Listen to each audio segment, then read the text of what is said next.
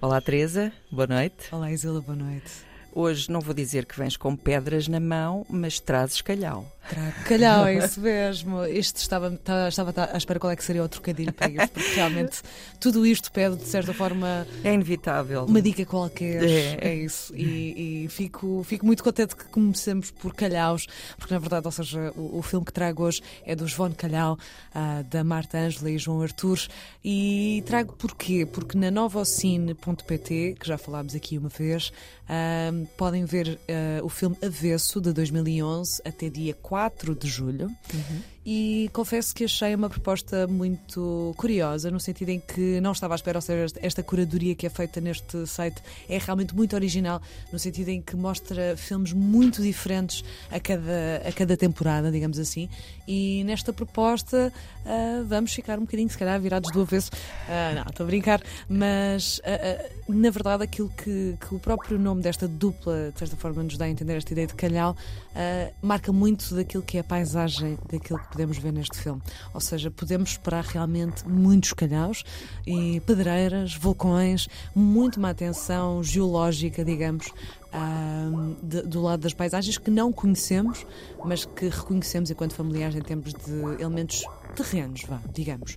Mas digo isto, e a verdade é que entramos neste universo através de uma espécie de descida em câmara lenta, num vácuo de uma figura que de certa forma está, está vestida de um fato de leopardo, sem cara, só com o nariz de fora, um bocadinho daquelas saliências, ou seja, já que falamos de, de geologia, porque não um pouco de saliência também corporal através de um fato leopardo. E a verdade é que é através desta figura que começa a explorar um território que entramos neste filme. E esta exploração é feita de uma forma muito interessante, no sentido em que não tem som maioritariamente presente. Ou seja, tudo aquilo que possa ser associado à ideia de toque em areia, toque em pedras, de um andar de certa forma, de ver realmente um movimento também da parte geológica, desaparece.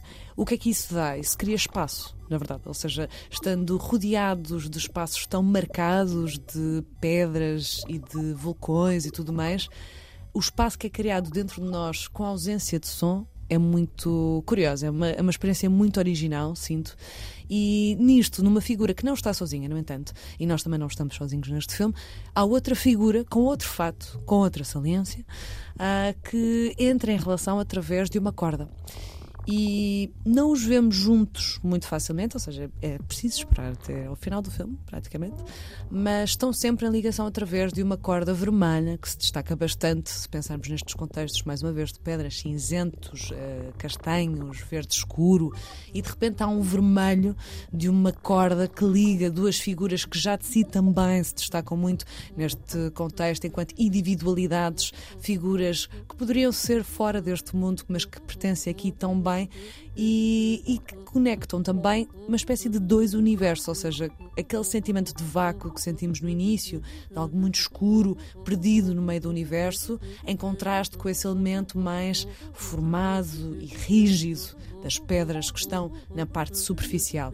E a corda é aquilo que liga estes dois mundos, estes dois universos, estas duas figuras. E portanto temos sempre aqui uma ideia de dualidade, sempre em conjugação, numa ideia de tensão, mas também numa ideia de atração de corpos que se tentam ligar num vai e vem, num puxa e empurra e deixa-te levar e deixa-me seguir, que é muito interessante. É um jogo que na verdade culmina talvez numa tragédia, talvez no final esperado.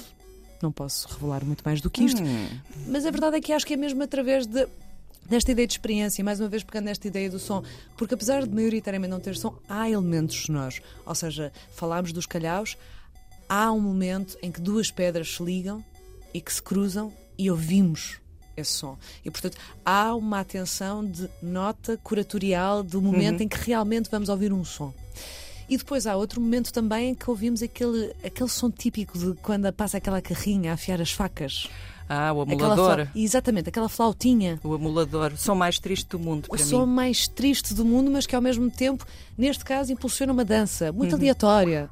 Percebes? Ou seja, há aqui uma, uma questão que, que abre muito espaço para o espectador de, de, algo meio inusitado, meio bizarro, mas que no fundo faz muito sentido que aquilo é, é simplesmente, pelo menos na minha perspectiva, uma tentativa de, de cruzar mundos, de ligar universos como dispares ou não, a verdade é que existe esta ideia de, de ligação que pode novamente culminar em quedas uh, muito trágicas ou não, mas a verdade é que acho que é uma experiência sensorial muito, muito boa e que podem ver uh, nesta nova Ocine e acho que é uma ótima proposta para de cinema português, não é?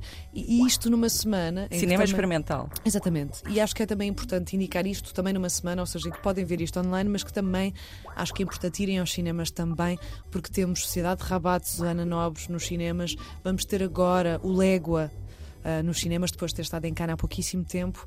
E, e, o Lego, por exemplo, acho que já falei aqui um bocadinho sobre esse filme e realmente um pouco de amor de água fresca, acho que é sempre, sempre bom. Isto falando novamente nesta ideia de música, de som, esta atenção curatorial para com estes elementos é extremamente importante e nesse Lego também há uma grande atenção para com a parte sonora e, portanto, acho que é também bom lançar esse convite nesta semana que está cheia de cinema português. Os Demónios do meu avô também está nos cinemas.